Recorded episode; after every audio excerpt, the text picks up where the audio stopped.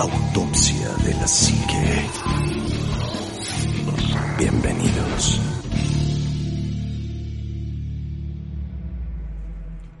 Hola, ¿qué tal amigos? Buenas noches, bienvenidos a su programa de Autopsia de la Psique.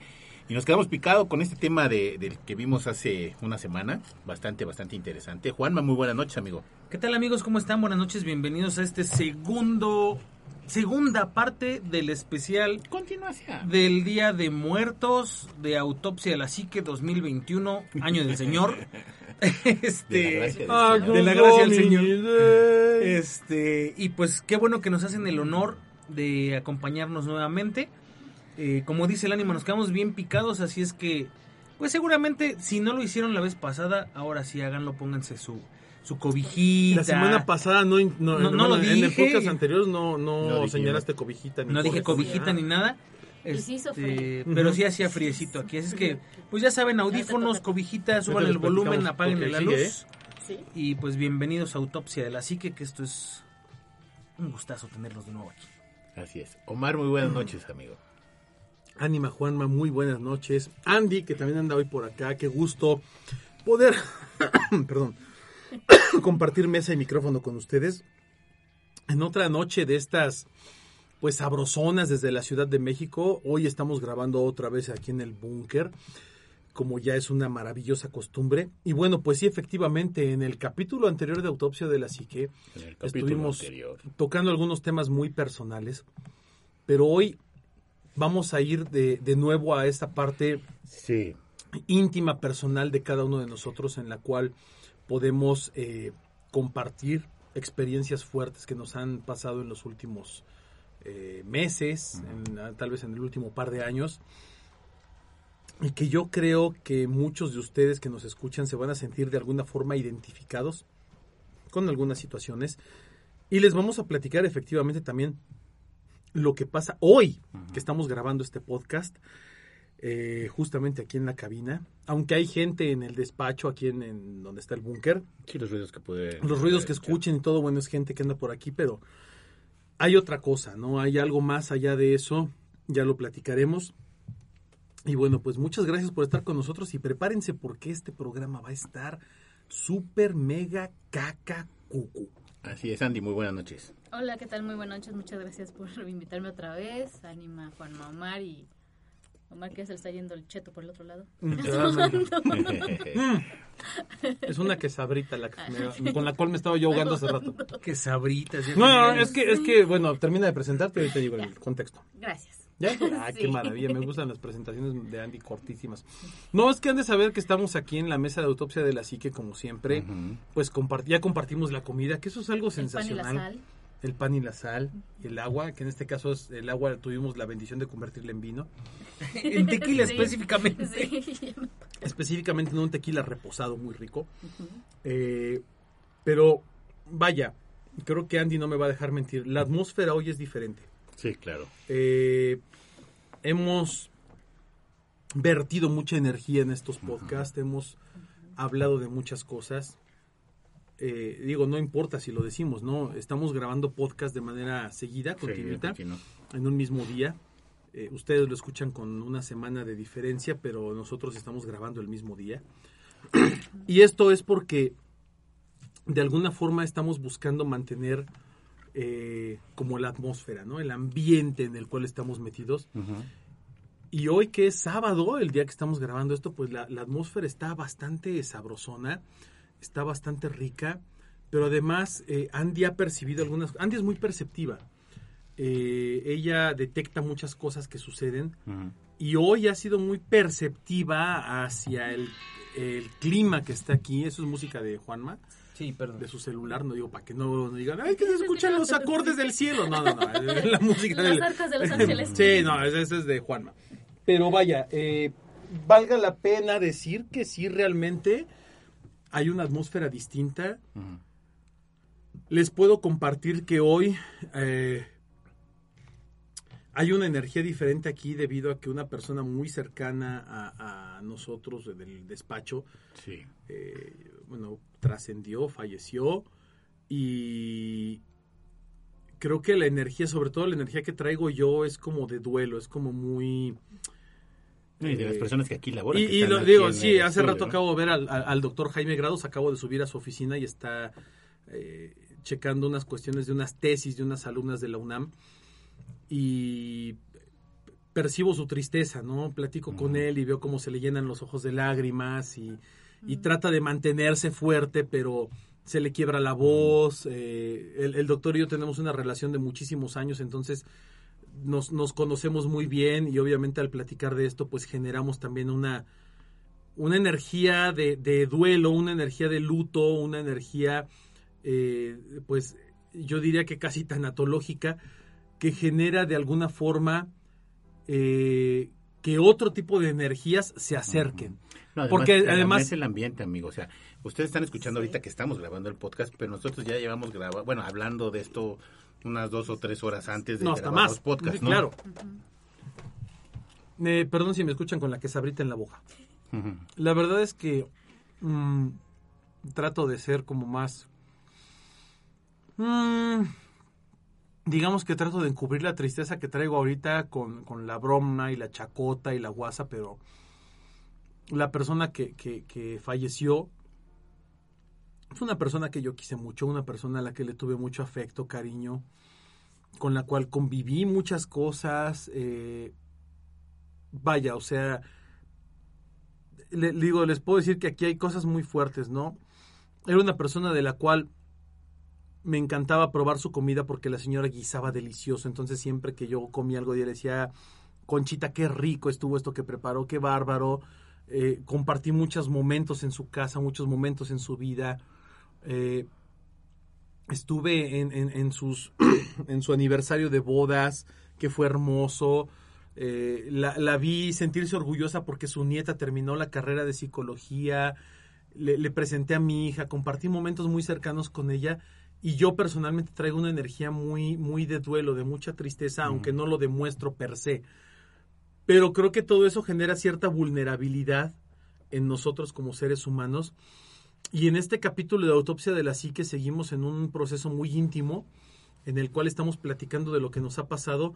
Y yo creo, Anima, que vale mucho la pena que cuentes lo que te pasó hace un par de semanas, dos, tres semanas aquí, porque además creo que tiene una relación directa con lo que yo estoy viviendo hoy. Sí, y fíjate que eso, Y ahorita eso- vamos a decir eso- por qué. Eso pensé yo también. Y no, y no sé, pero cuando, cuando te paso esto, y voy a especificar, cuando le pasó al ánima lo que va a contar a continuación, esta persona que, que ya falleció ayer eh, estaba muy enferma y había un aura de, de dolor, de tristeza, de pesar, de penuria en su familia. Y esa aura se transmitía aquí, en donde estamos, en el búnker, ¿no? En la oficina. Que, y que pudo haber sido, y te voy a explicar por qué. Porque, bueno, una, la, la- la persona de la que estamos hablando se llama Mari, es la, la secretaria de aquí de, de, del- de todo lo que es el búnker, de todo lo que es la sociedad de psicología, Psicología. aplicada. Eh, yo yo siempre tengo la costumbre, no sé por qué, de que siempre que la veo canto la canción de, de Leo Dan, la de Mari, Mari es mi amor. amor. Y, se le da risa, ¿no? Mari, Sí, o sea, siempre la veo y, la- y canto esa canción. Y este y ese día tuvimos una aquí bueno, en otro programa para otro podcast entrevistamos a una persona bastante vamos a decir bastante importante en esa entrevista y tuve que ir a dejarla a su casa. En ese en ese inter yo regreso y me abre me abre Andy y este y sí vi que estaba alguien ahí hacia atrás de Andy y yo supuse que esa persona había llegado antes que yo. Justo antes que tú. Así es. Estamos hablando de Mari. Entonces, yo, yo, me- yo llegué, me estaba haciendo el baño, llego al, al baño y pues hago mi necesidad, salgo del baño y veo que Mari, Mari, Sí. va subiendo las escaleras Mm. y se va hacia arriba. Que además déjenme, déjenme acotar algo. Mari tiene un físico único. Sí, es súper, Es- súper es- específico. Es chaparrita, sí. es- o sea, tú la ves, esa es Mari. Sí. ¿No? Este es imposible no darte cuenta que es Mm, sí, Mari. O confundirla con alguien. No, más, es imposible. Entonces, baja el anima y, y- y además, no, espérate. Este, no sé si es correcto que yo lo cuente, pero yo estaba aquí sentado en el búnker. Este, baja Andy y lo bajas tú. Y, y por el pasillo del búnker vienes cantando Mari es mi amor, Ajá, que no sé qué, que la chinga. Desde Y de del baño. Sí, del baño. Y de repente llega el anima y me dice, Oye, ¿y a qué vino Mari? Nosotros estábamos aquí ese día un Viernes. viernes. Y nada más estábamos... Cabe señalar que Mari, Mari solamente viene martes, miércoles y sábados. Y estábamos grabando lo precisamente la entrevista que tenía para esta persona que, que va a salir en otro Para podcast. el chilango emplumado. para el chilango emplumado y estábamos nada más nosotros tres, no había absolutamente nadie, Nadie y más. supuse que estaba Mari porque a veces viene Mari en los días que tú dices y lo veas y la saludas y todo, no pasa absolutamente nada. Pero ese día dije, bueno, la vi y yo vi que bajó y vi, y vi que subió. Lo que se me hizo raro es que no prendió las luces. No, pero además dices que traía algo, ¿no? Cargando. Sí, traía algo en la mano, como una Una bolsa bolsita, negra. una bolsa, una bolsa, una bolsa De negra. Recuerdo muy bien que lo dijiste. una bolsa negra y dije, bueno, iba subiendo. Y después como que se me hizo raro que no haya prendido las luces. Mari cuando se despide o cuando llega siempre viene y se asoma por la cabina aquí, Sí, la que está dice, aquí. "Bye, nos saluda, amiguitos". nos Exactamente. Sí. Entonces, pues dije, oye, ¿y qué, y María, ¿qué vino? Me, me dijiste, no, no ha venido. Dije, ah, caray. Te dije, hoy es viernes, hoy no viene Mari. Sí, exactamente. y hasta te dije, bueno, a lo mejor vino por algo, ¿no? Bueno, pero esa relación la sacamos tiempo después, o sea, de Después cuenta, de de, de- exactamente, de que yo ya venía cantando la canción, que estábamos aquí en el estudio y la fregada y que chalala y lo que tú quieras. Terminamos de grabar la entrevista, el podcast y me dijiste, oye, pero hoy no viene Mari. Dije, ah, caray, o sea, dos, como dos horas después nos dimos cuenta de que la, la Mari que vi no era la Mari que era. No. Pero, ¿sabes? ¿Se acuerdan que alguna vez hablamos del ente que estaba aquí? Ya nos Ajá. había dicho, este, bueno, no una, sino muchas, Muchas personas, personas diferentes. que han visto a alguien, este, y tenemos confirmación de gente que inclusive ve a estas entidades y todo el rollo. Eh, puede ser muy, muy lógico que esta entidad tome la forma de alguien que está aquí para pasar como por alguna forma desapercibida. O sea, como, como volverse familiar, que es lo que hablábamos en algún momento, de decir, bueno, ando por aquí, pero no quiero asustar a lo mejor. Este, a lo mejor, pues, eh, no sé, te va a sacar de onda, pero no, no te va a hacer sentir, tengo que correr de este lugar. Y por eso probablemente viste a Mari, ¿no? Este lugar tiene una historia... Se, se- Tiene una se- historia se rápida, vuelve, ¿eh? se vuelve una imagen familiar para no agredir. Ahora, Ajá, para no agredir. mi exacto. pregunta es la siguiente. Ustedes que, que ya llevamos aquí, ¿cuánto tiempo tiene que tú vienes al búnker, Andy? Que estás en el equipo de Mm, autopsia. Ya es un ratito, Ya va ¿verdad? para un año. Ya va para un añito, un Ay, poquito no, más, ¿en creo. serio? No, yo creo que hasta más, de la ¿no? apuesta con, No. con el ánima es justo fue el 7 de noviembre. Que esa fue la apuesta famosísima, que ya la- platicaremos de esa un día, ¿no? Ajá. Y ya, pero ya aquí al búnker, Porque veniste después con Fer. ajá, fue cuando fue con Fer. Que hay- de hecho hay un chat ahí donde Exacto. que hicimos y ahí tiene la fecha. Ok. Pero ya tiene casi un año, o sea, Sí. cerca del Sí, año. de hecho, sí. Bueno, Así de repente Eh, pasa tiempo cuando la pasas bien. claro. Desde, desde ese momento hasta hoy, yo pregunto, ¿no? Y esto es, y esto es específicamente ahorita para Andy. ¿Tú te has sentido agredida por esa energía? No, no, de hecho, o sea, sí. Yo ahorita te voy a seguir preguntando cosas y vamos a seguir como dilucidando. ¿Tú, Anima, te has sentido agredido por esa energía? No agredido, 20 de noviembre. pero sí he sentido este miedo. Miedo No, sí no, no, pero es que el ¿eh? miedo es como a lo desconocido, ¿no? Ajá, a, a es que es algo como raro. pero ahí te va, pero ahí te va. No, no, no. Hemos estado aquí grabando y yo te lo he dicho. Me siento a veces incómodo y siento que, mira, y siento Ajá. que alguien va a abrir la puerta y se Sí, va a meter. no, no, claro. El día que estaba aquí la niña, mira, Déjenme y otra acomodo vez. los calzones porque Lo- los ustedes no me están viendo, pero estoy con la piel de, de- de gallina. El día que estábamos grabando aquí, que estaba la niña aquí, Ajá. que bueno, no la vimos, pero la oímos, ese día que nos salimos, no, no te sientes agredido, no te, pero sí te espantas. Te ¿Tú, da Juanma? miedo, güey. Mira. ¿Tú, Juanma? Ve. Yo no me he sentido agredido, me he sentido incómodo. Eh, Ok. Esa es la palabra. Eh, y no es porque la, la entidad a mí me queda claro que no nos ha querido agredir nunca. No, no es, no, es, no es una entidad que nos quiera hacer daño. Nunca, jamás. Pero sí es una entidad que nos que no vibra en la misma frecuencia Eh. que nosotros. Ahora, Entonces, Esa. eso nos choca a nosotros. Pero el día que, que, que, que prendieron la luz del búnker, güey, No. que, que la Estaba salió como cohete. Saludos a donde el baño. que. Pues fue lo de Chite cuando vio otra persona en la misma. el tenga hombre, fuego el, el- lento. la- la- Ah, no, el es hombre diablo. sombra. Te- el diablo lo tenga a fuego lento. Pero ese día, Y los sazones. y los ricos. sazones ricos. ese día. Ese día, el ambiente estaba bien raro, güey. Muy O sea, pesado. pero desde antes de que Shitek fuera al baño. O sea, desde que estábamos aquí, Shitek eh, decidió que iba al baño, ya nos íbamos. Y bueno, pues eh, salimos, íbamos a espantar a Shitek, le apagamos Ajá. todas las luces. Pinches. No, pero aparte, bien, bien, bien. No, espérate, pero. la No, pero además nosotros, perdón que lo dije, pero nosotros bien culos porque subimos a- a- al mezanine. Ajá, apagarle las La luces gente a que conozca el búnker sabe que, que las instalaciones son muy grandes. Y el baño está... Y el baño ¿no? está bastante lejecitos, Creepy. creepy. Y ese día ya era tarde y dijimos, vamos a apagar las luces a Shitek, porque Shitek no se espantaba con nada. Sí, porque Vamos aparte el este cabrón. vórtice que hemos detectado está ahí donde Está está, ahí. San Francisco. de Está, donde está. San Francisco de Asís subiendo el pre- a la primera planta, al primer, a la primera interplanta, porque además los pisos aquí están intercalados. Y dijimos, vamos a espantar a Shitek. Nosotros pensando que no lo íbamos a espantar, que lo íbamos a espantar, porque Shitek supuestamente no se espantaba con nada. ¿no? De- no, es que yo nunca veo. No, amigo, yo no veo nada, que no sé qué. que- Y ese dijimos, vamos a espantarlo, ¿no? No, pues nos salió el tiro por la culata, que se nos desvía la bala, porque además cuando sale Shitek del baño, eh, yo estaba ahí para, pa- sentado para esperarlo y espantarlo, y Juanma y el ánima de repente veo que pasan como pedos corriendo No, hacia pero la es que estuvo súper padre porque Una cosa maravillosa. Estaba Omar ahí arriba, estaba esperando que Shitek saliera. por donde estaba el San Y Francisco. el anime y yo estábamos en la escalera, o sea, en Del esta sótano escalera. para subir al nivel de piso. Y estaba el ánima recargado así, esperando a que saliera. Y yo estaba viendo a- al ánima de frente. Todas pero las luces apagadas, Con el- todas. No, pues ya nos íbamos. Con el búnker de fondo. Entonces yo veía el búnker al fondo y luego al ánima en la escalera y yo estaba, era el, el más cercano a la puerta. Y de repente, la luz del búnker era, bueno, es un, un Un dimer, dimer. o sea, es uno de intensidad. O sea, tienes que girarlo para, Para prenderlo. luz, O sea, no es de botoncito. Entonces nosotros ya lo habíamos apagado. Y de repente, de repente, perdón, se prende la luz del búnker y le digo al ánima, Pero el mismo dimer hace que la luz cambie de intensidad de muy Sí. poquito. poquito a mucho, no, se prendió toda Sí, la lo- luz. lo- los dimers Ah. Eh, es como un botón de volumen. Ajá, Para los que no lo sepan, las luces con dimer son un volumen de menos a más y conforme tú lo giras la luz va incrementando, incrementando de intensidad. Que por cierto se descompuso y lo tuvimos que Sí, cambiar. porque aquí en el búnker Ah, pero no teníamos... fue de ahí.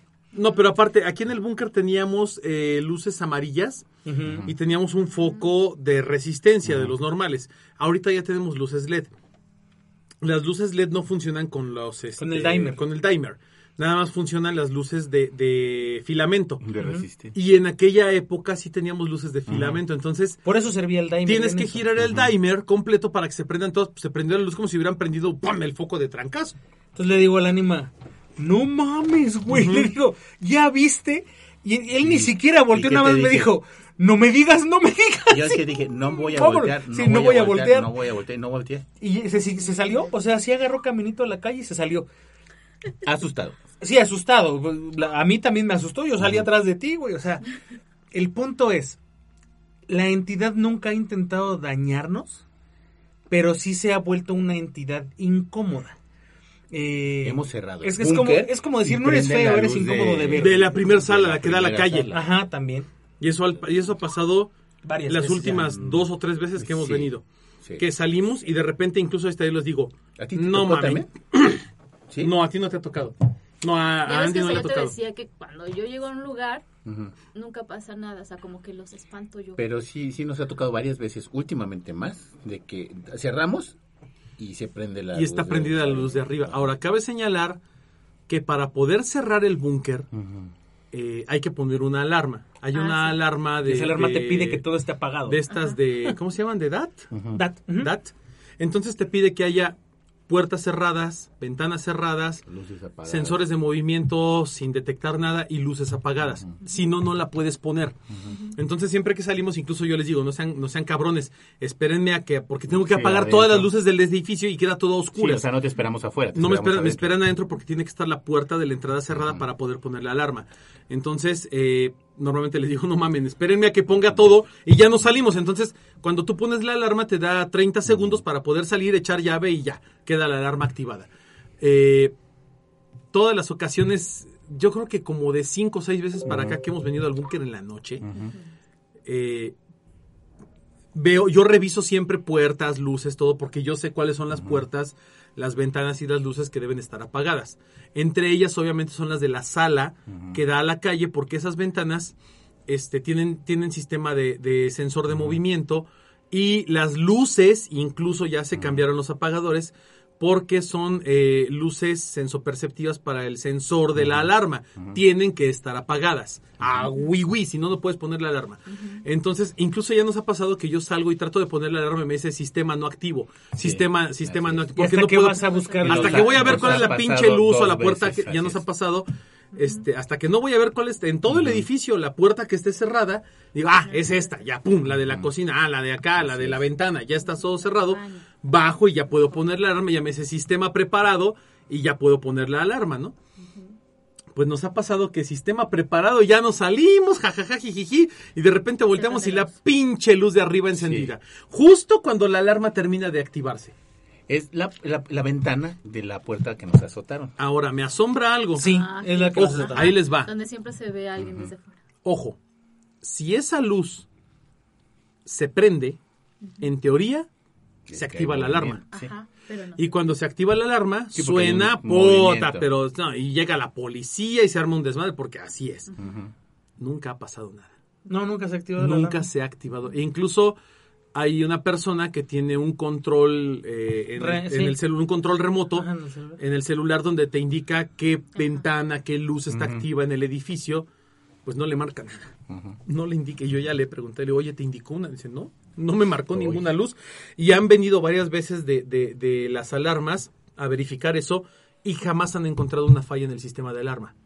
Y es un sistema de alarma con el cual tenemos aquí 25 años. Bueno, o sea, claro. eh, ahora es nuevo, ¿no? Mm. Pero, o se sea, ha estado renovando, cada, cada cinco años se renueva el tablero, se renueva todo el cableado, todo el sistema de alarmas. Entonces, pues no, no, no debería de. Vaya, a lo que yo voy es, no puede haber alguien que active las luces, que prenda las luces, que abra una puerta, que cierre una puerta sin que esa alarma se active. Y ha habido dos o tres ocasiones en las que me avisan y me dicen, oye, se prendió la alarma del, del despacho. Yo he venido en las mañanas y me dicen, es que se abrió, se activó la puerta de cocina, se activó la puerta de garage, se activó la puerta de, de azotea, se activó la puerta de patio, se activó la puerta de terraza. Yo vengo y reviso, todas las, Las puertas, están, cerradas. están cerradas, cabrón. Y entonces hemos pedido que venga DAT para revisar los sensores. Dicen, no, es que los sensores están bien. Y hacen, de verdad, yo les juro, hacen mil y un pruebas abriendo y cerrando puertas porque ellos tienen un sistema, conectan una computadora al tablero de la alarma. Cada que conectan esa computadora, les arroja un escaneo. De todos los sensores de movimiento, de luces, de puertas, etcétera, etcétera, y del estado que estos tienen. Se han encontrado algunas fallas, entonces cambian el sensor, vuelven a escanear y el sensor está funcionando. Bueno, pues con una fregada te vas y las pinches puertas o las pinches luces te indican que se abrieron, se cerraron, pero no se activan las alarmas. Ahora, yo siempre reviso la puerta que está acá abajo, porque La esa es la puerta garage. donde yo voy al baño. ¿Por qué? Porque yo tenía... Porque está recómodo toda- ir a este todavía, baño. todavía hasta hace un año yo no subía esas escaleras. Ya no, desde que nos asustaron la puerta no subía las escaleras. Hasta que vinieron a grabar el documental, ¿te acuerdas? Vinieron a grabar un documental y hasta apenas volví a subir, pero no subía. Yo no subía absolutamente nada. Y ahora pues voy a- al baño de acá abajo y dicen que está peor el baño de abajo que el de arriba. Se ¿Sabes siente qué, más amigo? energía en la de abajo que en la de arriba. Déjenles platico es. cómo es el baño de Eh, cuando tú entras aquí, la- digo, hay gente que ha venido al búnker. eh, cuando tú entras al baño del, de abajo, hay tres baños aquí. El baño del sótano es el baño que le llamamos el baño de la cocina.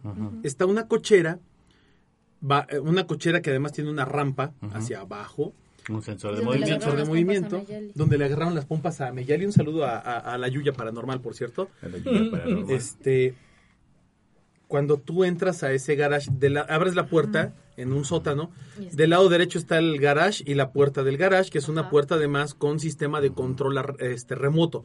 Mm, La puedes abrir manualmente desde adentro, tiene un interruptor, pero desde afuera se abre con un control remoto.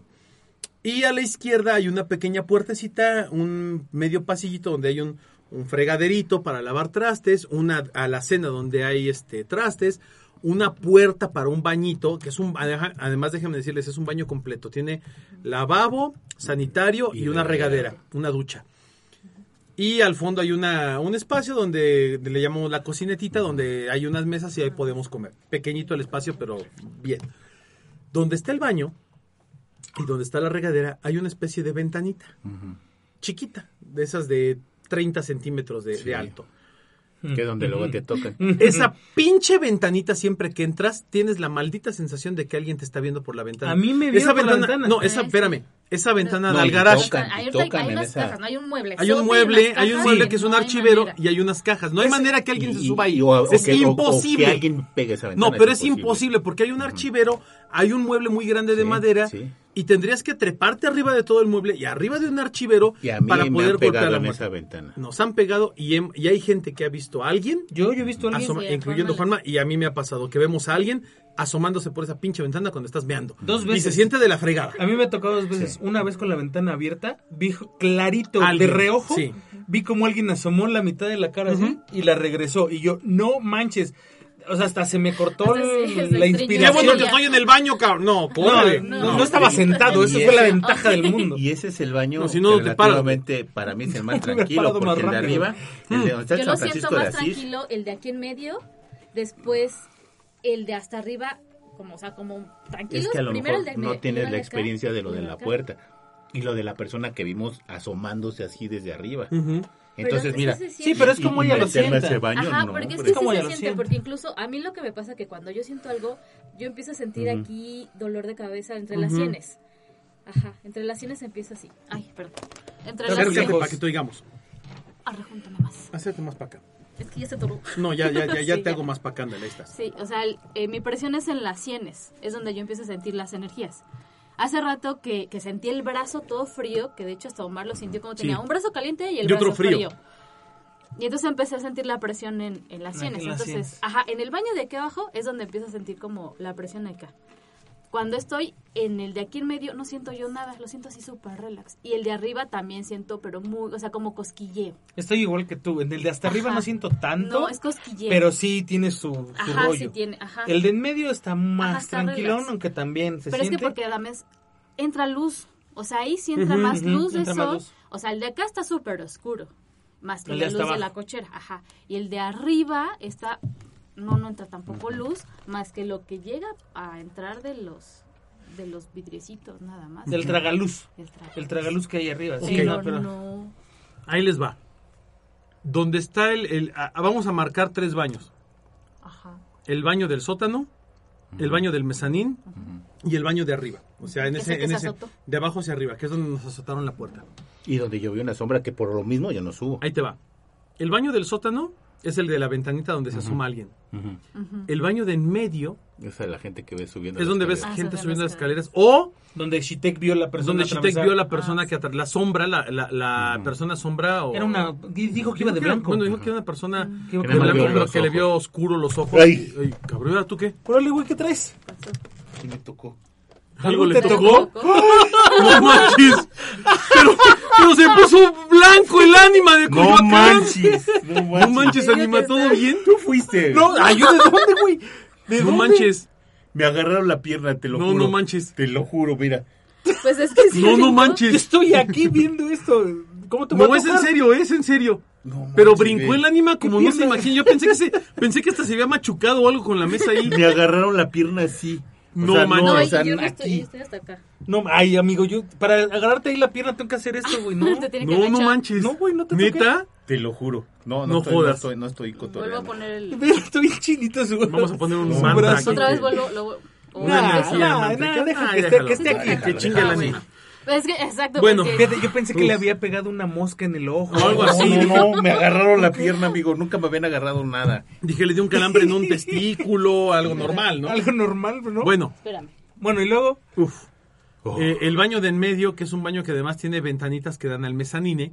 En ese mezanine hay unas mesas para poner un servicio No, de se café. No sé. Sí, se fue. Y- Se. Porque no está. Y luego está el baño de arriba, ¿Eh? ¿Ya no está? que es un baño que está en un pasillito. Es un baño que está en un pasillito donde al fondo está la puerta del sanitario y del lado izquierdo hay una puertecita de estas como de, de abanico Ah, sí, que plegable tiene una... que tiene una cocinetita con un lavabo Ajá. y con unas tazas para café y cosas así. La verdad, eh, digo, el diseño del edificio es una chingonería. Perdón que lo diga, pero es una maravilla este edificio. Tiene funcionalidad por todos lados. Pero también tiene vórtices y madre y media por todos lados. Eh, este baño de hasta arriba fue el baño donde un gran luchador, el profe Canek, Ujú. no quiso subir. Y además estamos hablando del profe Canek, que es un tipo de un metro ochenta, Más o menos. más o menos, si no es que hasta un poco más. Con un, digo ya con una edad bastante considerable, pero con un cuerpo que dices, no, este cabrón tiene jamones en lugar de brazos, ¿no? Me sigue cargando. Me sigue, no, te rompes, digo, si cargó André el gigante, cargó a André el Gigante. le decían la, la- la aduana, ¿no? Aquí, eh, La aduana mexicana. la aduana mexicana, porque todos los extranjeros, incluyendo a los, a los japoneses y a los gringos, tenían que venir a rifársela con el Canek. Estoy, estoy como un poco Sí, Alterado. Tranquilo, amigo, alterado. tranquilo. alterado, amigo. La verdad es que nunca me había pasado algo aquí. Sí, sí, sí. No manches, güey. Sí, te sacó mucho de onda. Uf, Sí. y ahorita les voy a contar algunas cosas, pero bueno. Eh, ese baño, Canek, eh, no quiso entrar al baño. Eh, ¿Quién más? ¿Fishman? No me acuerdo, fueron fueron Fueron como tres o Era- cuatro vino luchadores. Uno, uno de los perros del mal fue el que no quiso subir. No me no me acuerdo quién era. Y uno de los villanos. Uno de los villanos también no quiso subir. Uno de los últimos Pues villanos, no me acuerdo quién. estuvo el villano tercero. Creo que el villano tercero, quinto. villano quinto, creo que fue el que no quiso subir al baño porque dijo, no, yo ni madres no subo, ya está muy gacho. Eh, déjenme decirles, perdón que lo, que lo haga nuevamente, pero eh, las instalaciones son muy bonitas. Sí. O sea, eh, arquitectónicamente, estéticamente, el edificio es muy lindo. La gente que ha venido dice, güey, está precioso aquí, qué ¿Sabes poca madre. cuál creo que es el problema de este lugar? La sobriedad que tiene. Eso, es un lugar muy sobrio. donde no hay plantas, no hay agua, no hay ruido. Es un lugar muy tranquilo. Por eso tenemos aquí el búnker. Por eso decidí que construyéramos aquí la cabina. Pero creo que me excedí. O sea, creo que sí me la, me, me la elongué. Eh, No, lo hubieras puesto en la puerta estaría corriendo ahorita, amigo. no, espera, amigo. Y, ustedes no conocieron. No, espérame. Y, No, usted- y ustedes, pálido, y ustedes no conocieron el búnker antes. Bueno, Juan Macías, el sí, búnker claro. antes de. ¿Cómo era esto? Era un aula Esto- esto enorme. era un aula grandísima que estaba llena de computadoras, mesas y sillas Sí, una bodega. inservibles. No se usaba. No se usaba para De nada. repente se daba algo de capacitación, porque es Sí, un salón de repente. que tiene uno, dos, tres, tiene como seis por ocho, como 50 metros cuadrados, Más menos, o ¿no? menos, sí, como unos. 40 metros cuadrados tiene este espacio. No, yo o creo más, que sí, no, yo creo que como unos 50, ¿verdad? 50. Casi está grande. Como 50, Como 50 metros cuadrados. Eh, y está en un sótano, Sí. Además. Sí. Pero ¿sabes una Aparte, cosa? enfrente de un parque. Cuando bajábamos aquí, cuando, cuando era este espacio sala. y bajábamos aquí, no se No sentía. No, nada. no, nada, nada. Pues Era no. como, oye, te toca estar allá, sí, sin pedos, órale. O sea, no pasaba nada. Hasta que empezamos a construir el búnker, Sí. que me acuerdo que Omar un día vino con no sé quiénes a sacar todo lo de aquí, Con Beto y con Bernardo. con Beto y Bernie. Saludos. Y empezaron a sacar todas las cosas y a, a Había disponerlas en libros viejos, archivos. Había muchas cosas. Yo creo que ahí ahí. se movió algo. Mira, déjame platicarte. Sí, o sea, las energías de ustedes, las energías que pueden haber estado reposando aquí, más aparte de la situación geográfica en la que se encuentra. Déjame, déjame te platico algo, Andy. ¿Estás bien, amigo? Sí, ¿Quieres que No, le paremos? No, ya, ya. Aquí, Ya eh, Dale lo bolillo, por favor. Eh, En el programa anterior yo platiqué del, del licenciado Juan Martínez en paz ¿Cómo descanse. no, don Juanito? Don Juanito un- en el cielo está. Don Juan, yo me acuerdo que cuando yo cuando yo entré a trabajar a este despacho de psicólogos, yo trabajaba aquí en el búnker, pero no era el búnker, era un pues, la, la aula que platicábamos, no había ni Sonex ni ni aislantes, todo era un salón pintado de blanco grandote con un piso café, enorme. Y yo tenía una computadora en la esquina del fondo, justamente entrabas por la puerta y al fondo había una computadora en un mueble de computadora que todavía anda por ahí botado. Yo ahí trabajaba y no había nadie más. Y de repente yo me acuerdo que don Juan Martínez bajaba y me decía, este, niño, niño cochino, ¿qué andas haciendo aquí? Eres cochinito. Y me acuerdo que mucho me decía don Juan eso y se burlaba, ¿no? Y me- y me hacía bromas. Aquí celebrábamos en este espacio cumpleaños, pacha, Sí, porque era el era espacio el del salón desmadre, era el salón del desmadre. Aquí había pedas, broncas, pachangas, Pues no reuniones, ha cambiado etcétera. mucho. No, no ha cambiado mucho, nada más. Pero me acuerdo que don Juan tenía un archivero que hoy está en el, en el garage, un archivero de, de Ah, aluminio. cómo no, claro. El de los de- colores. digo, el de acero, que es el de colores del blanco con verde y, ro- y rosa, donde el, el licenciado Juan Martínez Soto, un gran psicólogo, guardaba sus pruebas psicométricas. Entonces él bajaba, de repente decía, vengo a buscar una prueba para fotocopiarla y dar cursos o entregar el material de las pruebas psicométricas. Porque además él tenía eh, la autoría de un par de pruebas, entonces él tenía los derechos para poder fotocopiar el material y, y distribuirlo libremente, ¿no? Era el dueño. Bajaba y sacaba de su archivero manuales, materiales. Cuando don Juan, eh, cuando yo vengo aquí al búnker a mover el espacio y hacer el estudio, me acuerdo que moví ese archivero y le dije, don Juan, ya le voy a sacar sus porquerías. No, no, no, niño, qué poca madre tienes, mis cosas. Que... Le digo, se las voy a poner ahí en el garage. Eres cochino, niño, pero vas a ver. Esto no se va a quedar. Y, me- y don Juan era muy vacilón, ¿no? Y, y me dijo, niño cochino, vas a ver cómo te va a ir. Cuando construimos el búnker y movimos todo eso, pasaron. Don Juan tiene siete años que falleció. El búnker tiene Ocho. 8, 9, 10 años. Como el diez, búnker sí, tiene como 10 diez años. ya. Tenemos haciendo nueve Nueve años, autopsias. sí. El búnker tiene 10 años. Este. Cuando don Juan fallece, eh, me acuerdo que, que yo vine a- a- a- aquí al despacho y recuerdo muy bien haber entrado al garage y haber visto ese archivero. Que ahí sigue con todas las cosas de don Juanito. Pero me movió mucho porque me recordó lo que él me había dicho. Niño de cochino. Niño cochino y mis pinches cosas y vas a ver. Y lo recuerdo mucho. Don Juan tenía su oficina en el, en el piso de arriba de las oficinas porque aquí el búnker está dividido en dos partes. Son eh, el búnker eh, abajo, en el sótano, luego en el primer, en la, en la planta baja la recepción, eh, en el primer piso mezanín una sala de capacitación, segundo piso o el segundo entrepiso otra sala, tercer entrepiso otra sala, cuarto entrepiso la oficina del presidente y dueño del lugar, eh, una, una, un despacho y una oficina. Esa oficina era del licenciado Juan Martínez. Y él entonces llegaba y subía las escaleras hasta allá arriba y bajaba las escaleras para vernos a todos. O sea, nunca, sub- nunca sirvió el elevador. No, el elevador sí Sí, funciona. pero no sube esa pero parte. no sube ahí. El elevador sube a la Una casa bodega. del dueño y hasta el último piso que es el azotea donde hay una bodega. Entonces tiene tres paradas. El garage, la casa del dueño y la azotea. Yo recuerdo muy bien que cuando se construyó el búnker y, y después cuando don Juan falleció muy tristemente, eh, yo vine y vi ese mueble y me, me dolió mucho. Porque yo a don Juan lo quise muchísimo. Y una de esas veces que vino una persona que no sabía absolutamente nada de este lugar, me dijo, es que yo veo, una persona muy sensitiva, dijo, es que yo veo en esta parte a un señor así y así y así, y dije, puta, don Juan. Don Juan estuvo trabajando en este despacho por 45 años. Desde que, se, desde que se construyó. Él estuvo trabajando aquí toda la vida.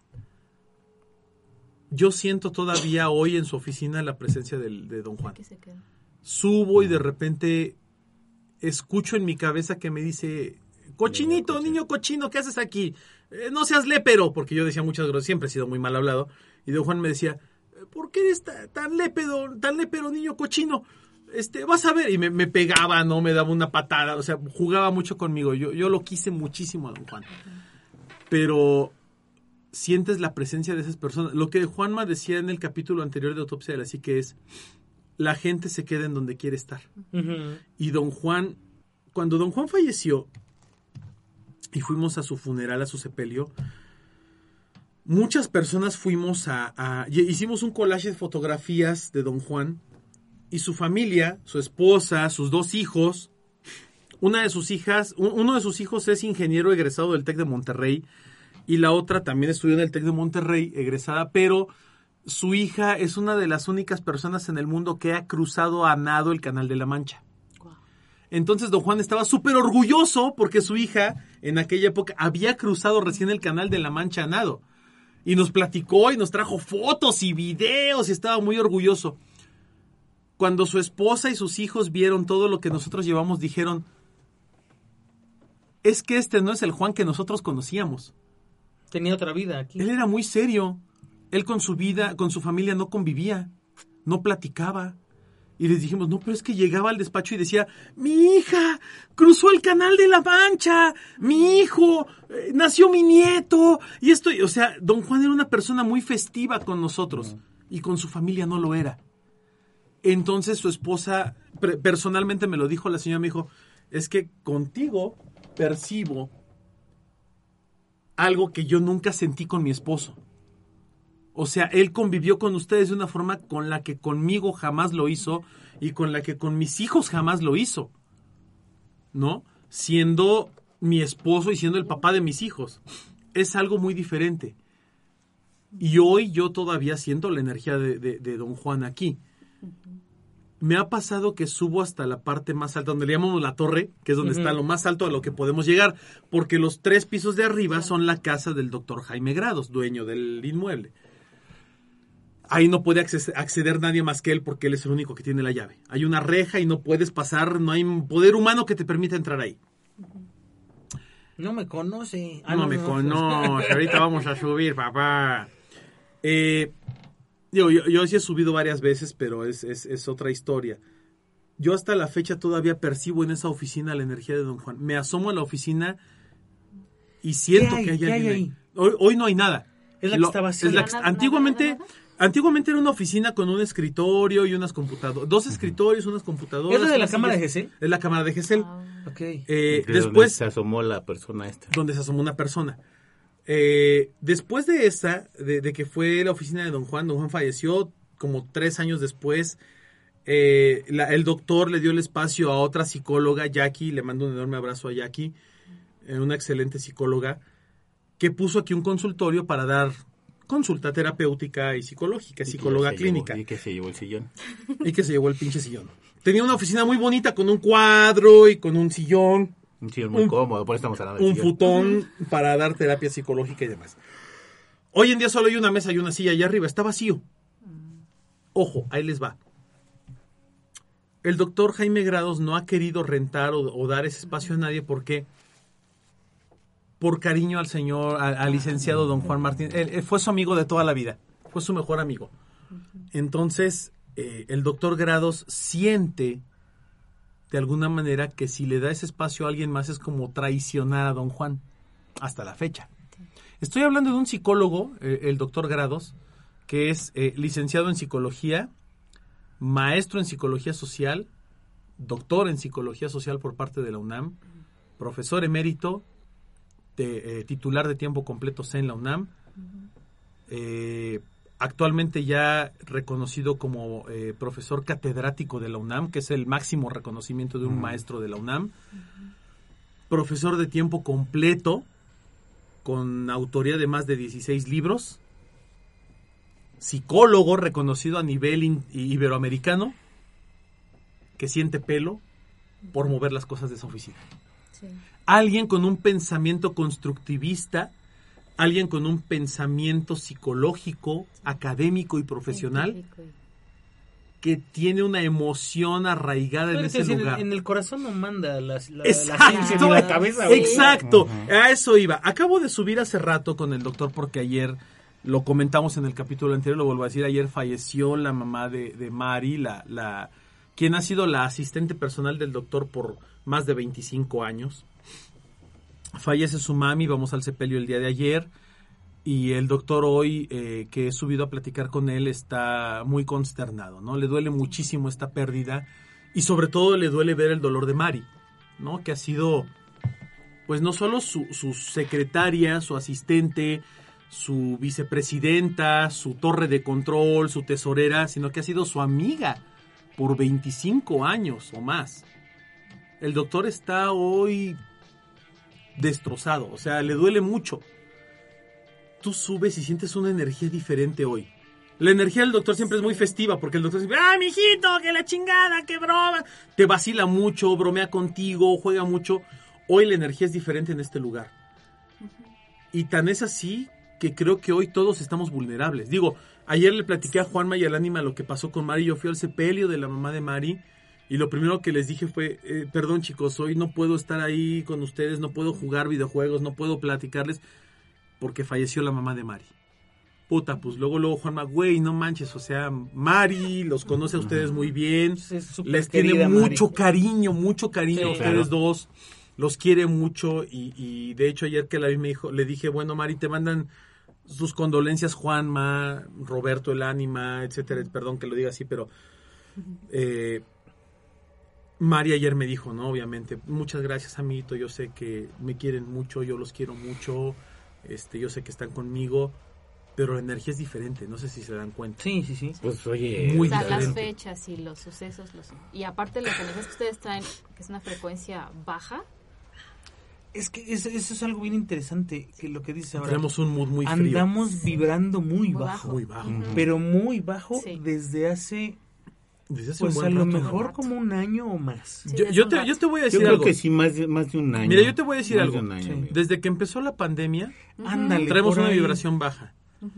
Eh, Y además ha habido Con lo que- circunstancias que... nos han llevado a esto. Mira, yo, yo perdí infinidad de amigos en esta pandemia. Me que- acuerdo que muy me, bien, que me amigo. han bajado mucho, me, me han puesto muy down. Y hay veces que, no, como tú dices, a lo mejor yo no lo demuestro si tú quieres, a lo mejor me explayo en nada. ¿por qué? Porque eres más estoico. Pero, por ejemplo, lo del testigo me, me, me pegó, No, me pegó no, cañón. no, no, no, cállate. O sea, fue algo... gente, gente que es muy cercana a mí, Espérame, que ahí te va. también como que fue muy fuerte. La enfermedad que me dio a mí, yo tardé tres, cuatro meses en recuperarme. O sea, me enfermé. Yo qué te decía, tú me mandabas mensajes y querías que hablara, tú me hablabas Sí, y yo te decía, es que no puedo. Yo veo sus mensajes y lloraba y lloraba Sí, y lloraba sí. y lloraba y lloraba y yo, yo era una persona que no lloro. Y lloraba, y me, veía mensajes y lloraba, o sea, ¿Te era acuerdas? una cosa que no podía. Y ¿Te así tardé dos o este- tres meses hasta que volvimos a grabar. Es por eso que Autopsia no salió, no volvimos a grabar inmediatamente, Sí. porque yo no podía, no podía ni siquiera Bueno, hablar. además se nos juntan muchas cosas. Eh, fallece uno de, de- de mis parientes más queridos y más cercanos, mi tío Humberto, el pintor. Eh, fallece la mamá de de Juan. Juanma, Fallecen muchos amigos cercanos. muchísimos. Muchos, muchos amigos. El testigo, el doctor está ahí, que, además aquí grababa mucho podcast. Aquí hizo la última gran temporada de... de- de- perdón que lo diga, ¿eh? Y, lo, y me vale madres. La mejor temporada de Bajo las Capuchas se Sí, hizo en este aquí. estudio. Así es, claro que sí. Con los mejores invitados, con el mejor Sí, trabajo claro. de producción, con lo mejor de lo, mejo- de lo mejor. El programa que hacía el testigo, bueno, el doctor Ujú. está ahí de música, se hizo aquí. Eh, él nos quería mucho. A ti te quería muchísimo, Anima. Creo que conmigo tuvo una relación porque él era de un carácter muy difícil. Sí, Sí, sí, sí. y, sí, y- su esposa Trini, a quien le mando un enorme saludo, sí, claro. eh, siempre lo dijo también, ¿no? Él no se lleva bien con cualquier persona. Cuando el testigo llegó y me dijo un día, oye, es que quiero hacer aquí un programa de música, de películas y de soundtrack, le dije, güey, bienvenido, adelante, vamos a hacerlo. E hicimos su programa, ¿no? De música. Sí, y claro. él era muy feliz porque venía y grababa su programa de música de, de películas y demás. Eh, cuando fallece el testigo, a mí me dolió muchísimo, muchísimo. Me, digo, no era mi gran amigo, pero me dolió mucho a ti, ni, ni me imagino, no, sí, no, amigo, no, tantos años. Eh, vaya, hubo muchas pérdidas, hubo muchos fallecimientos. Y en este lugar, de, de repente, bueno, hace, hace un año y medio, antes, justo antes de la pandemia, este, mi hija acababa de nacer. Fallece el señor Porfirio, que ya platiqué. El, señor Porfirio, el ingeniero de sistemas de aquí del Sí, sí, despacho. claro. Muy, muy conocido. No, un tipo increíble, ¿no? Sarcástico, bromista, el don, don Porfirio ya grande. Sí, flaquito, Te, blasi- flaquito. te vacil- No decía nada, pero cuando decía algo te daba en la madre, ¿no? Sí, siempre. Era de los que decías, oye, híjole, es que tengo que arreglar aquí. Mm, pues ya te tardaste, ¿no? Sí. Este, Después de cinco años. O sea, te daba el comentario exacto en el momento adecuado, don Porfirio. Y yo creo que eso... Toda esa energía, amigo. Exactamente. Y, y nos ha pegado tan, tan es así No, está muy cabrón. que, bueno, independientemente de lo que nos haya pasado ahorita, que lo conté, lo que, que vi a Mari, eh, tú lo has sentido, me- la- ahorita que me agarraron la pierna, o sea, con- o, sea no, no, o sea, hay cosas que yo te digo, no, no, nunca me había pasado, te lo digo, y nunca me había pasado y me, y me pasó y no. Entonces, creo que es- es- esa frecuencia es la que está ahorita aquí en el edificio. ¿Qué sentiste, Andy, hace rato? Platícale a la, a la- a la audien- a la audiencia de Autopsia de la Psique, ¿qué fue lo que te pasó? Porque eh, yo lo sentí, yo lo percibí, pero la que realmente sintió eso fuiste tú. Platícanos, ¿qué fue lo que pasó? Ah, pues es que justo cuando está platicando Juanma, sí empieza a sentir cómo ese, esa frecuencia vibratoria empieza a bajar. Digo, muchos no saben qué onda conmigo. Pues, soy psicóloga también, psicoanalista, pero yo jamás, jamás he separado la parte oriental, occidental y la parte mágica. Porque todo, todo converge. Pero empiezo a sentir las frecuencias, bueno, y aparte de que vengo de un linaje de brujas. Vengo de un linaje de brujas y pues bueno, tenemos ahí bastante historia. Justo yo estaba del, del estoy a espaldas del cristal De la cabina. de la Qué cabina. bueno por el momento. Que regularmente me gusta estar enfrente porque yo también he querido siempre ver qué pasa por acá. Andy, siempre, no? siempre me has visto sentado de este lado. Sí. Y sí sabes por qué. Para ver acá. Porque No, no nada más. No. Generalmente Sí. yo veo cosas aquí del otro Ajá. lado de la- del cristal y no me gusta que me agarren de espaldas. Ajá. Entonces, lo que quiero verlo, lo veo aquí La de frente. Hace- y que me ha pasado mucho. cuando empezamos el programa, ¿te diste cuenta luego, luego? Sí, claro. Volteamos porque yo pensé que el doctor Grados que está aquí Ajá, había, había bajado a despedirse. Y yo hasta volteé así como de- para despedirme y dije, puta, no hay nadie. Mira, ve la mancha que está en el cristal. O sea, e- e- ella te dice todo, ¿no? Entonces, vaya, o sea, son manchas que no estaban ¿No? y que, bueno, pues, están ahorita. La, la de lo- ahorita que me agarran la pierna, lo que sentiste, continúa. O sea, Sí. por eso estoy viendo lo Sí, y es que por eso yo les digo, es que ya se bajaron, o sea, eh, y Juanma y yo lo hemos platicado mucho. Juanma tiene un poder impresionante que si Cañón. quisiera explotar sería más fuerte que el mago Merlín. Y ya se lo he dicho. Y qué bueno que no lo hace, Y ¿eh? no lo ha querido hacer. Digo que con una buena guía lo puede hacer. No, ni más. Robert también tiene, perdón, Anima tiene así súper, súper fuerza, que incluso somos muy parecidos tú y yo. Y, y se dan cuenta, o sea, las, cuando las energías son iguales, por eso nos llamamos súper bien, porque tenemos energías súper, súper iguales. Pero yo estoy a espaldas del cristal, enfrente de Juanma, empieza a hablar y luego, luego empiezo a sentir la, la- El cambio de temperatura. el cambio de temperatura, o sea, la baja de frecuencia energética y la baja de temperatura. Hace 15 días que estaba el ventilador a todo lo que daba, Prendido. pues estaba yo fría. Que además es un ventilador chonchísimo. Ajá, yo estaba, y se estaba fría, pero no sentía yo el frío. No, hasta tú me dijiste, está súper fría, pero porque el lugar es caliente no lo sentía. Pero ya estando yo aquí de este lado, sí empecé a sentir el brazo helado. El brazo helado, helado. Y súper chistoso porque un brazo helado y, el otro, Y caliente. aparte, no, pero aparte me dice Andy, siente. Y, y- y le agarro el brazo derecho y se lo siento calientito. Y le agarro, el- le agarro el brazo izquierdo helado. Helado. Pero helado como la botella de tequila que está aquí fría de cristal. helado, Así, helado. helado, helado, mal plan. Pues fíjate que... Y además, espérame, espérame, espérame. No, espérame. Además aquí, de este lado donde está Bandy, que es donde estoy ahorita yo sentado y que... Sí, ya también empezaste a sentir. Sí, porque nos cambiamos todos de lugar. No. Bueno, tú y yo Pero no no. tanto No como tanto. yo, no. De, del lado donde está, eh, donde está Bandy. No hay ningún, ningún tipo de corriente de aire. No, Donde estás ahorita, Está- que es del lado está derecho, la puerta. está la puerta y está el tragaluz. Tragaluz. Ajá, y ahí debe, de sen- debe sentirse. Ahí puede entrar una aire, corriente de aire y ligera no hay. y no la hay. No. Porque además déjenme decirles, perdón, otra vez comercial, acaban de cambiar el tragaluz. Antiguamente, antiguamente el domo tenía un respiradero. Hoy ya no lo tiene. Hoy nada más tiene una, una estructura de aluminio y un cristal templado encima. Ya no tiene entrada de aire como antes. Ya no se mete No, ya no el se frío. Se siente la, la temperatura más fresca porque, o más caliente, depende si le da o no le da el sol por el cristal. Pero donde estaba sentada Andy, que es donde estoy ahorita yo, no, es posible sentir una sola ráfaga de viento. Y yo tengo 17 años viniendo a este lugar y aquí de este lado no se siente nada de aire frío. Y Andy estaba helada. Sí, sí, aparte eres la mitad. Mitad y mitad, dices, no manches, te- o sea, ya te dio la pálida del lado izquierdo, ¿no? Ajá. Sí, y entonces, aparte, pues uno siente las energías. Hay una técnica, eh, incluso de chikun o reiki, lo que ustedes quieran, este, que justo empiezas a, a juntar tus manos y empiezas a sentir tu propia energía. Entonces, hasta Juanma se me quedó viendo, porque su tía también es reikista y sabe cómo, cómo empezar. Entonces, yo nada más puse mi mano a contra la pared y sí, sí me la empujaba. O sea, la energía estaba al lado de mí. Y es una energía que ha estado aquí, porque tío, aquí. me agarró la pierna, o sea... Pero la sientes no desde tengo- la orilla de la mesa. Amigo, tú hoy vas, Amigo, a, me- vas a dormir No, pero ahorita trabajamos y Pero no, que ahí- te va. dormir. calientito. Puede, puede ser, ayer, ayer y antier, he estado, estuve en el centro, te comenté, estuve en el centro, estuve muy cerca de, de los huesos de estos Ah, del Zompantli, sí, sí, los sí, cráneos. Es energía, ¿eh? También, Y ¿eh? este, eh, tu- estuve ahí A en lo el, mejor te en el- trajiste en el también templo algo. ¿Esos mayor. son originales? Fíjate que es que en el templo mayor hay una exposición y hay un arma que es la, la- el arma que usaban los, los mexicas y que ahorita está una expuesta en el Museo del Templo Mayor. Obviamente hay uno, dos, tres, cuatro, cinco, seis cráneos que pertenecieron al Zompantli.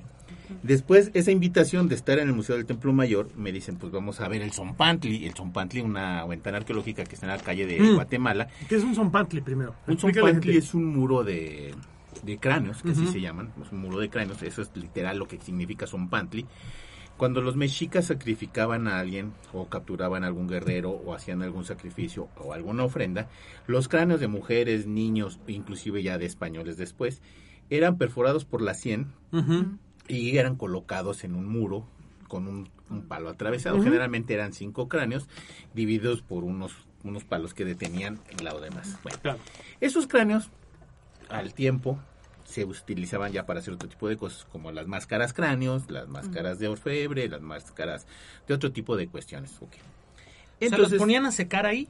pues se podría decir, Eh, a más o menos, descarnarse. ok. A descarnarse. más o Era, menos. era como una la- especie de descarnadero. Sí, ok. Porque además no te los estoy colgaban hablando. con todo y piel.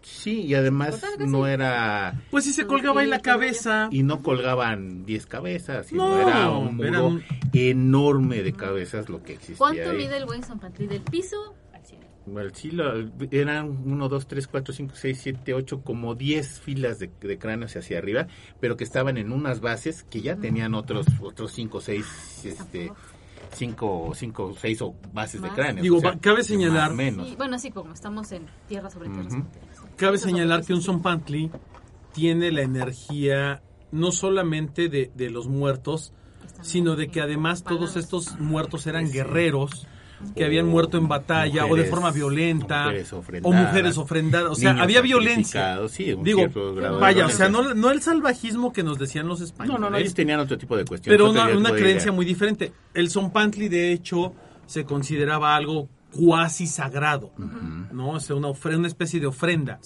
Pero eh, estar en el zompantli podía ser un gran honor o un gran desprestigio, dependiendo de la Sí, de la- perspectiva de cada, de cada quien. Ahora, Ánima, me dijiste hace rato que pudieron, te abrieron para ver una ventana arqueológica. Sí, la- ¿Qué son las la- ventanas arqueológicas? Las ventanas arqueológicas es cuando excavan un pedacito y en algún edificio colonial o en algún lugar encuentran rastros o rasgos este, prehispánicos y las dejan abiertas para que la gente pueda accesar. Ajá.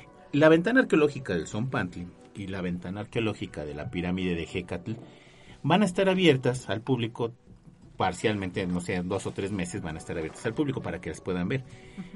Eh, La única que está abierta es la del Marqués de la, par- de la Casa del Apartado. La casa del apartado. Ah, pensé donde que la del Marqués de también- Carabás. Donde también había dos cráneos de Son Pantli.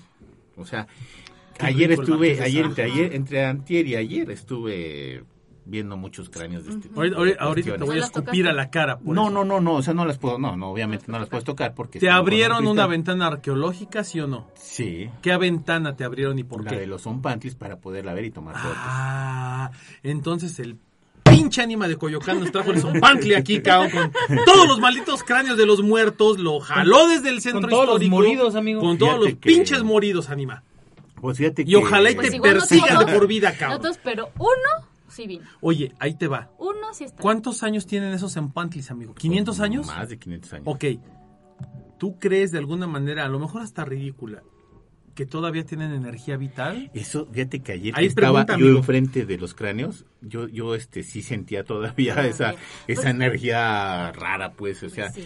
eh, la- los que más me impresionaron no, no son precisamente los del Son porque los del Son desafortunadamente tuve oportunidad de verlos un poquito de lejos. Como cuando vas a ver la Yoconda, ¿no? Ándale. Sí, pero, claro. pero los que están en el Museo del Templo Mayor, en la exposición temporal de, de, es México, Tenochtitlán y Tlatelolco, 500 años de resistencia. Ya hay, hay cuatro cráneos este, que pertenecieron al Zompantli y sí están muy, muy, muy o sea, si, te- si, viajas y ves la energía y ves la historia de esos cráneos, dices, no, pues sí está, sí está fuerte.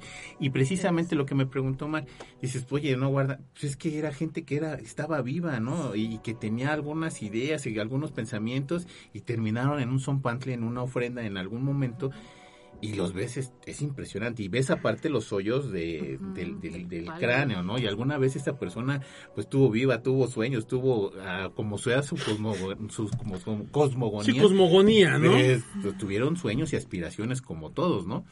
Entonces sí estuvo, fíjate que sí me impresionó verlos, sí me impresionó verlos. No, pero es que además deja de la impresión, amigo, eh, el impacto emocional, energético, cultural, Sí. eh, histórico que tiene eso. No cualquiera ha visto un Zompantli No. frente a frente. Normal- normalmente los has visto, bueno, los poco, lo poco que has visto lo has visto a través de un vidrio, Y fíjate que este, No, de lejos. o, ver réplicas. O ves réplicas, re- ajá. exacto. De hecho, en el Museo de Antropología hay una réplica que ves muy, o sea, la Sí. puedes ver muy de cerca, pero no es un Zompantli real. Lo que Ahora- tú viste fue un Zompantli real, amigo. Sí, ahora, hay un zompantli, parte de un zompantli, que está en el castillo de Chapultepec. Tú entras al castillo de No, yo Chapultepec. estoy, yo- perdón que lo diga, pero yo estoy cagado por lo que el ánima vio, cabrón. O sea, no manches. Es algo que me gustaría ver en mi vida. No, Sí.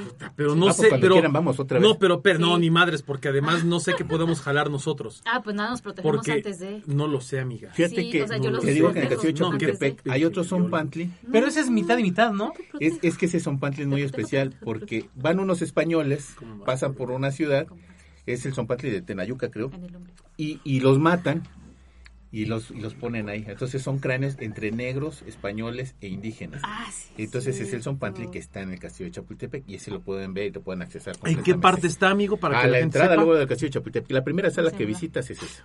Ok, Sí, es. Y ese es real, ve, ese no es y ese es, réplica. ese es un ¿Lo has zompantli recorrido completamente todo? real. ¿El castillo, ¿El castillo de de Chapultepec? Sí, por completo.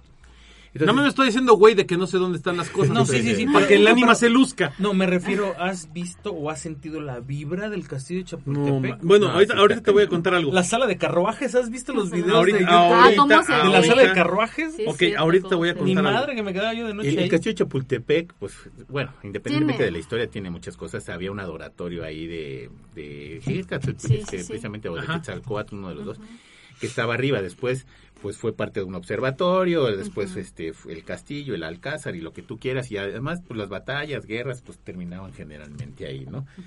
Eh, asesinatos y hubo asesinatos, un montón de cosas, y todo fue ahí, ¿no? Ahí está abajo la cueva del Cincalco, que la cueva del Cincalco, que Te es el platico algo Ah, rápido. sí, del, del está al lado del... ¿Dónde está el escuadrón? Famosísimo. Está Te platico algo rapidísimo. Hace muchísimos años yo fui al castillo de Chapultepec. Fui con mi ex esposa. Eh, te estoy hablando que eso así? fue hace 10 años. Fuimos al castillo de Chapultepec un día entre semana, que Ujú. había muy poca gente, y entramos al famosísimo Museo del Caracol. El Museo del Caracol es un museo que vas bajando, Es vas descendiendo de cansado. espiral. de hecho, para los entras niños por la parte de arriba.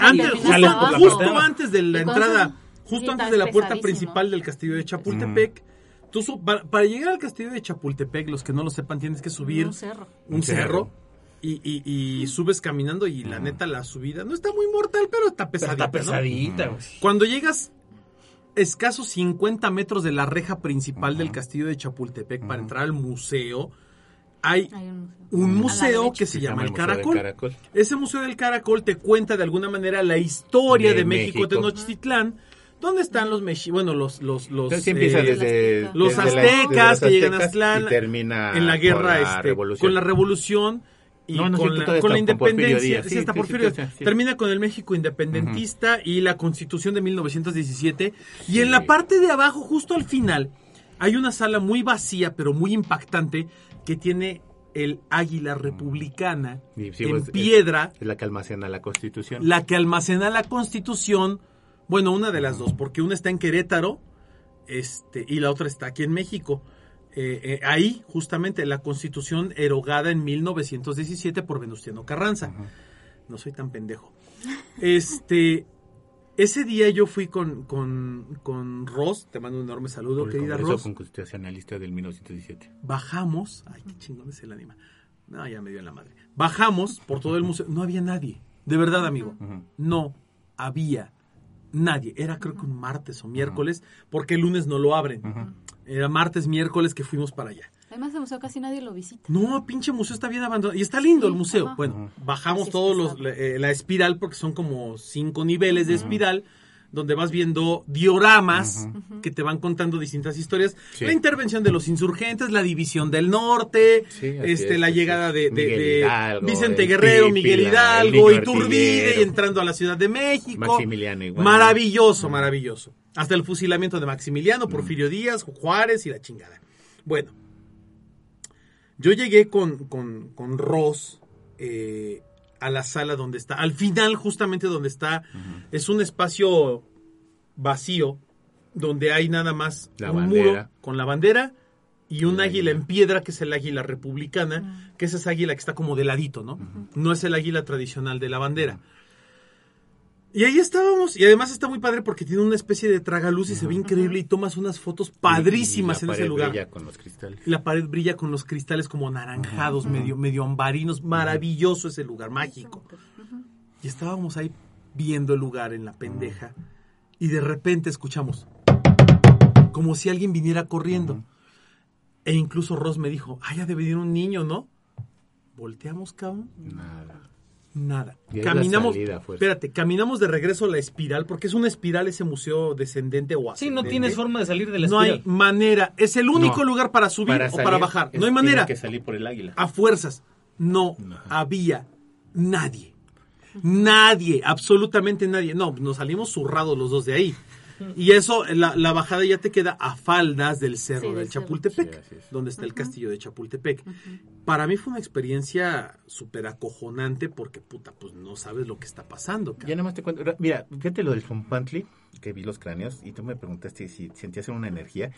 Sí la sentí tan fuerte, y te acuerdas que hace antes de comentar el, el programa te decía, bueno, ¿y con quién fuiste? Pues fui con un... a- a- Cuando fui al, al Museo de Antropología, fuimos a las bóvedas a ver unas momias, que era con el antropólogo de ca- de cabecera que luego viene aquí a explicarnos o hablarnos de las momias, y donde vimos momias, vimos huesos, vimos cráneos, y la verdad es que nunca sentí esa energía como la que vi ayer de los cráneos del Zompantli, como los que vi en el Museo de Antropología.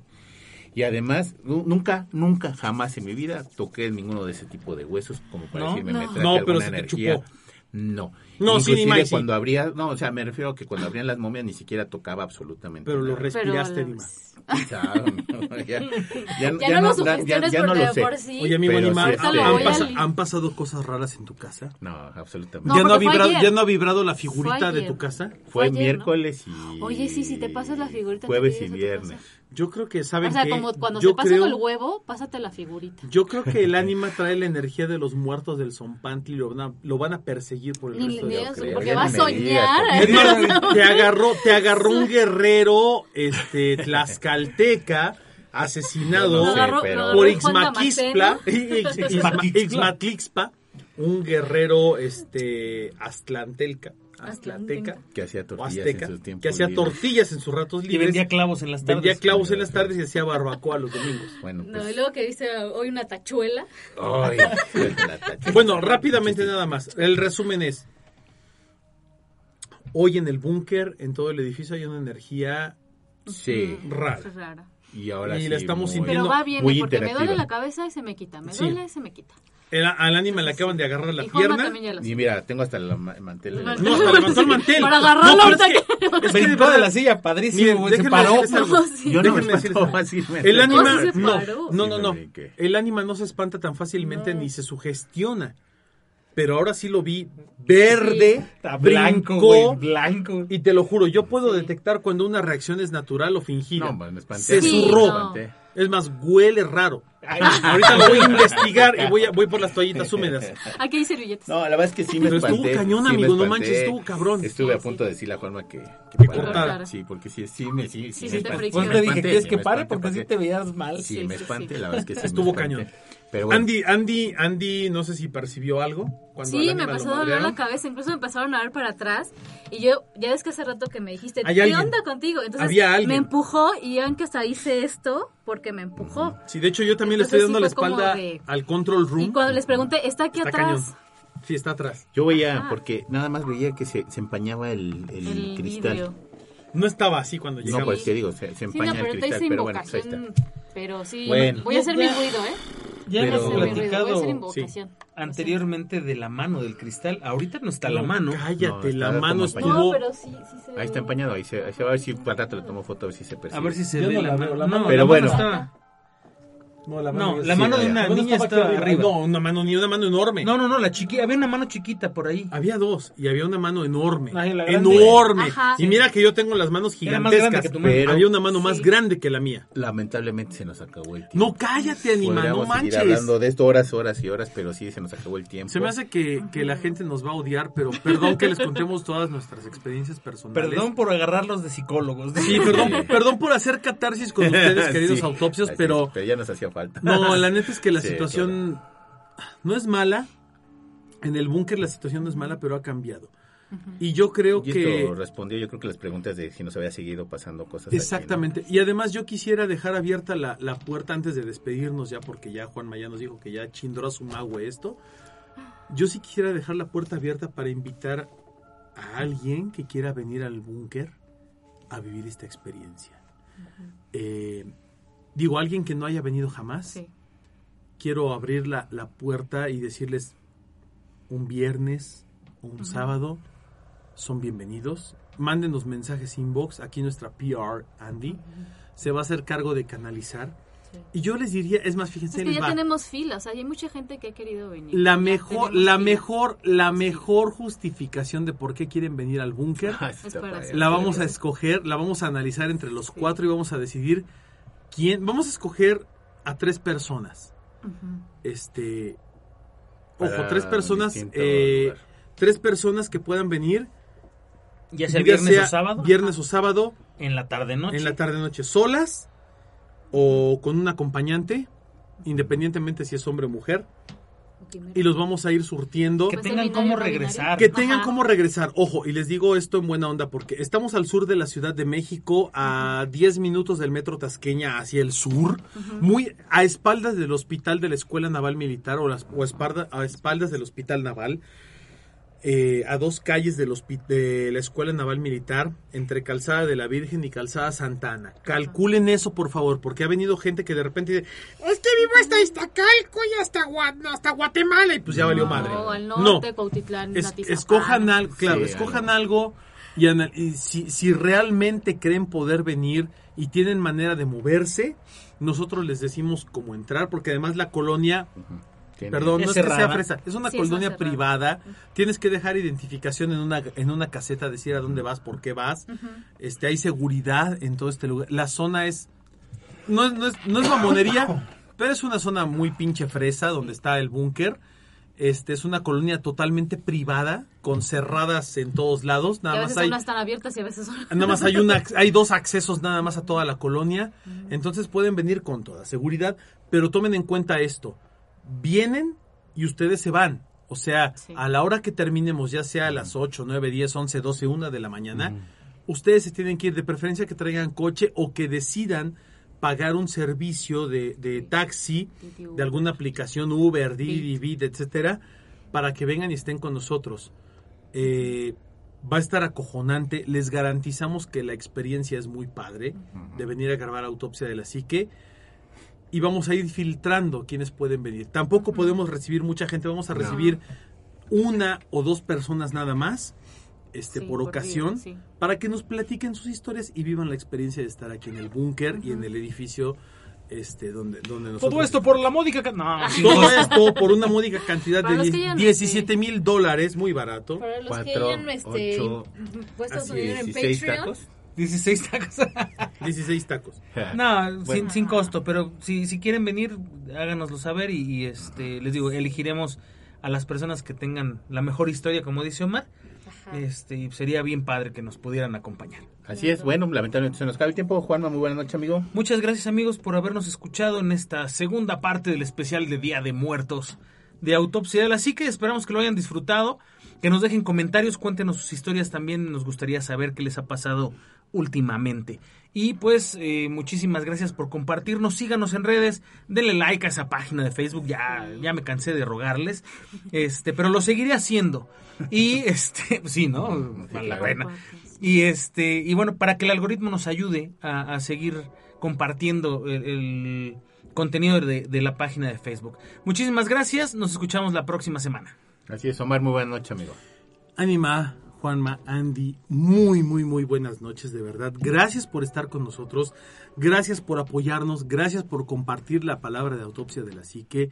Un saludo enorme a todas las personas que nos han descargado, que le han dado like a la página de Facebook. De verdad, ayúdennos a seguir creciendo esta comunidad hermosísima y maravillosa. Queremos seguir eh, haciendo el podcast de manera constante. Perdón, de verdad, una disculpa enorme por no haber grabado, pero es que todos hemos tenido una cantidad de trabajo sensacional. Gracias a la vida, gracias a, a- a lo que crean, hemos estado muy bien con el trabajo y no habíamos podido reunirnos aquí en el búnker. Hoy estamos aquí, hoy grabamos dos programas. Yo sé que no es suficiente, vamos a grabar más todavía de verdad. Gracias, gracias, gracias por estar con nosotros. Son el mejor, son la mejor comunidad del universo. Eh, sigan eh, compartiéndonos, sigan agradeciendo a la vida que estamos aquí y no me queda más que desear que tengan aterradoras noches. Andy, muy buenas noches. Muy buenas noches, muchísimas gracias nuevamente por invitarme a Anima Juanma Omar. Cuando quieran, aquí estoy. Muy bien. Eso, gracias. Bueno, yo soy su amigo el anime de Coyoacán y esto fue Autopsia de la Psique.